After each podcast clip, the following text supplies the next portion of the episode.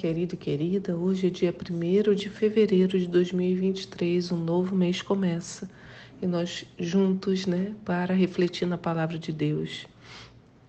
Eu sou a pastora Nícia e nessa manhã temos os textos de Êxodo 15, Provérbios 19 e Atos 17, do 16 ao 34. A pergunta de hoje é: de que lado estamos? De que lado nós estamos? Eu já respondo logo assim de início: estamos do lado vencedor. E essa certeza de que estamos do lado vencedor é maravilhosa porque ela nos ajuda a desenvolver a paciência e a controlar nosso gênio. Você é uma pessoa geniosa, né, irritada, irritadiça? Como é o seu comportamento? Estamos agora caminhando com o povo de Israel no início do seu processo. Coloque-se no lugar daquelas pessoas. Está calor, mas a noite faz muito frio. Você está andando sem saber muito bem para onde está indo, mas tem que carregar com você todos os seus pertences, junto com seus pais, com seus filhos, com os irmãos, papagaio, periquito. Brincadeira, né? Acho que não tinha papagaio, mas com certeza tinha muitos animais, tanto animais de estimação quanto animais para alimento e também para ofertas. Lembremos uma coisa muito importante, pelo menos para mim: não tinha banheiro, né? Não havia banheiro, nem um teto para qualificar de casa. Eram apenas barracas feitas de tecido. Em meio a essas muitas dificuldades, a gente consegue imaginar o rebuliço que deve ter acontecido quando alguém gritou: Pessoal, os egípcios estão vindo aí atrás da gente. A notícia foi passada de grupo em grupo, certamente. E o clamor, o burburinho das vozes foi aumentando numa crescente. É o quê? Quem? Quando? Onde? Atrás? Meu Deus! Aquela confusão. Então chegou aos ouvidos de Moisés as primeiras reclamações. Êxodo 15, Êxodo 14. Vou voltar um pouquinho no texto de ontem, 14, no verso 10. Diz que quando o faraó se aproximou, os filhos de Israel levantaram os olhos e eis que os egípcios vinham atrás deles e tiveram grande medo. Então os filhos de Israel clamaram ao Senhor e reclamaram a Moisés. Não havia talvez número suficiente de sepulturas no Egito, por isso nos tiraste de lá para morrermos no deserto? Por que nos trataste assim, fazendo-nos sair do Egito? Não é isso que te dizíamos no Egito? Deixa-nos para que sejamos escravos dos egípcios em paz? Pois melhor nos fora servir aos egípcios do que morrermos no deserto. E aí eu penso em Moisés tendo que dar uma resposta a um povo enlouquecido pelo medo. Moisés está entre Deus e o povo. É ele quem conduz essa multidão. É muita responsabilidade, né? Ele é o líder e ali está uma prova de fogo para o seu papel de representante. Eu penso, né, me coloco no lugar do povo, também me coloco no lugar de Moisés. Provérbios 19 de hoje, no verso 11, afirma assim, ó: Sábio é o homem que consegue controlar seu gênio. E sua grandeza está em ser generoso e perdoador com quem o ofende. Então Moisés era um homem sábio. Ele conseguiu ali, né, diante das palavras de ódio, se controlar e buscar uma resposta. Moisés começa a clamar a Deus. Quer dizer, pela narrativa da Bíblia, primeiro Moisés consola o povo e diz: Então Moisés encorajou o povo, dizendo: Não temais, permanecei firmes e vereis o que Yahvé fará hoje mesmo para salvar a todos. Né? Ele fala: Porque os egípcios que vedes nesse momento nunca mais o tornareis ver. O Senhor combaterá por vós Quanto a vós, acalmai-vos e ficai calados. Então, muitas vezes, em situações de grande aborrecimento, você já deve ter passado por isso, né, não conseguimos nos controlar. Só pensamos na ocorrência que nos deixou aborrecidos, preocupados, não é verdade? E aí eu lembro novamente Provérbios 19 hoje. No verso 19 diz: A pessoa iracunda, né, que se irrita, se aborrece, tem de sofrer as consequências do seu mau gênio porque se tu a livrares, virás a ter de repetir tal ajuda vez após outra. Quer dizer, quando a pessoa se aborrece, ela toma decisões, né? é, equivocadas, quando ela está muito irritada, vai ter consequências. Se você livrar essa pessoa das consequências o tempo todo, ela nunca vai melhorar. Né? Então, às vezes, a gente precisa sofrer as consequências do nosso aborrecimento, da nossa falta de paciência, para que a paciência possa ser tratada em nós. E a Bíblia diz também no verso 23: o temor do Senhor conduz à vida. Quem ama sinceramente a Deus viverá em paz e em segurança. Então, essa é o contraponto, né? De poder viver em Deus, ter paz para tomar as decisões né, para ouvir essas injúrias como Moisés estava ouvindo e saber fazer aquilo que Provérbios 19, 11 diz, controlar o gênio. Então, Moisés deve ter visto que a situação estava difícil, clamou ao Senhor. E o que, que Moisés ouviu? Deus deu a ele três instruções, muito interessantes.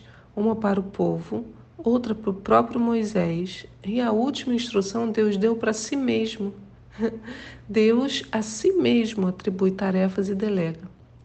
A ordem para o povo foi: Então o Senhor, no verso 15 de Êxodo 14, indagou a Moisés: Por que clamas a mim? Diz aos filhos de Israel que marchem avante. Então, clamem. É, que está clamando? Para de ficar reclamando. Vai em frente. A ordem para Moisés foi: E tu no verso 16: Levanta o teu cajado, estende a mão sobre o mar e divide-o, para que os filhos de Israel atravessem o mar caminhando sobre o chão seco.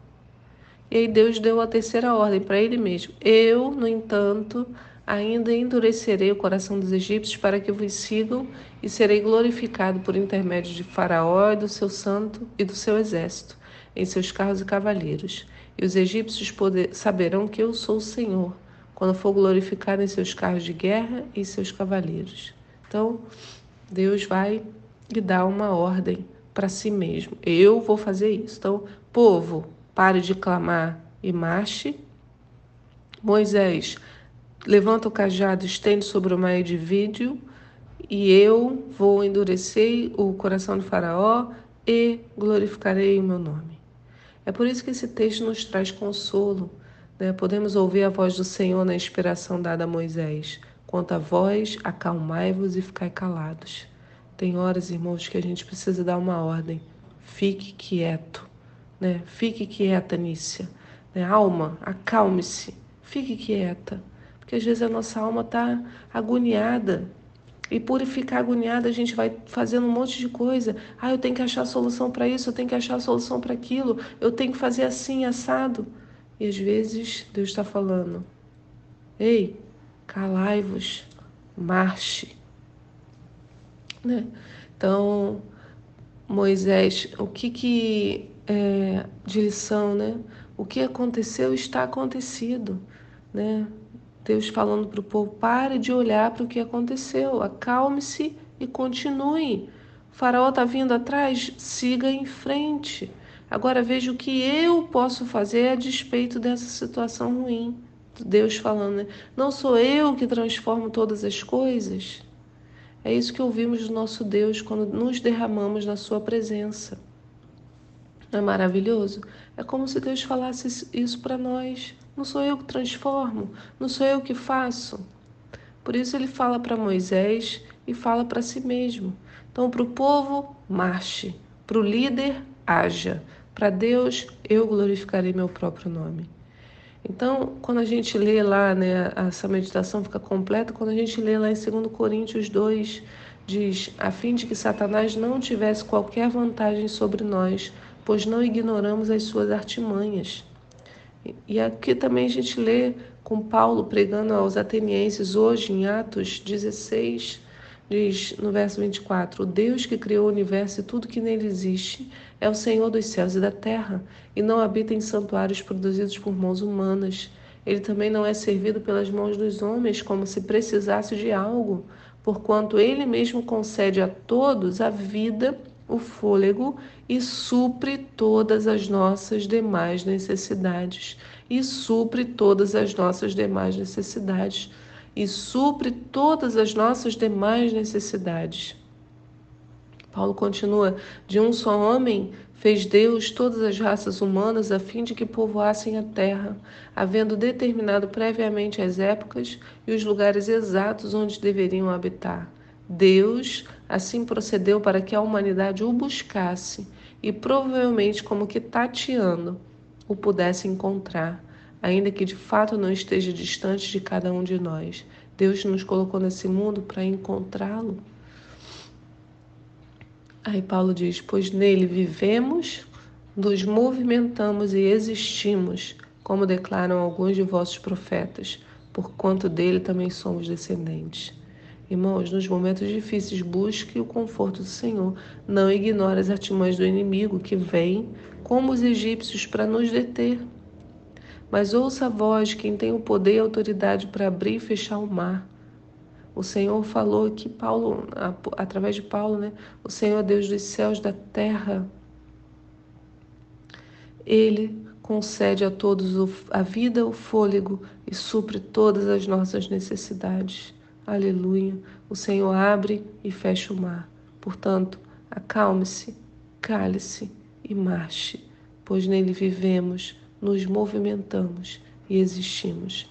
Que Deus abençoe esse início de mês para você que o seu coração se encha da presença de Deus. Ah, que haja paz. Senhor, eu te peço paz, Senhor. Queremos ser homens e mulheres sábios, como lemos, Deus, controlando nosso gênio, sendo generosos e perdoadores de quem nos ofende.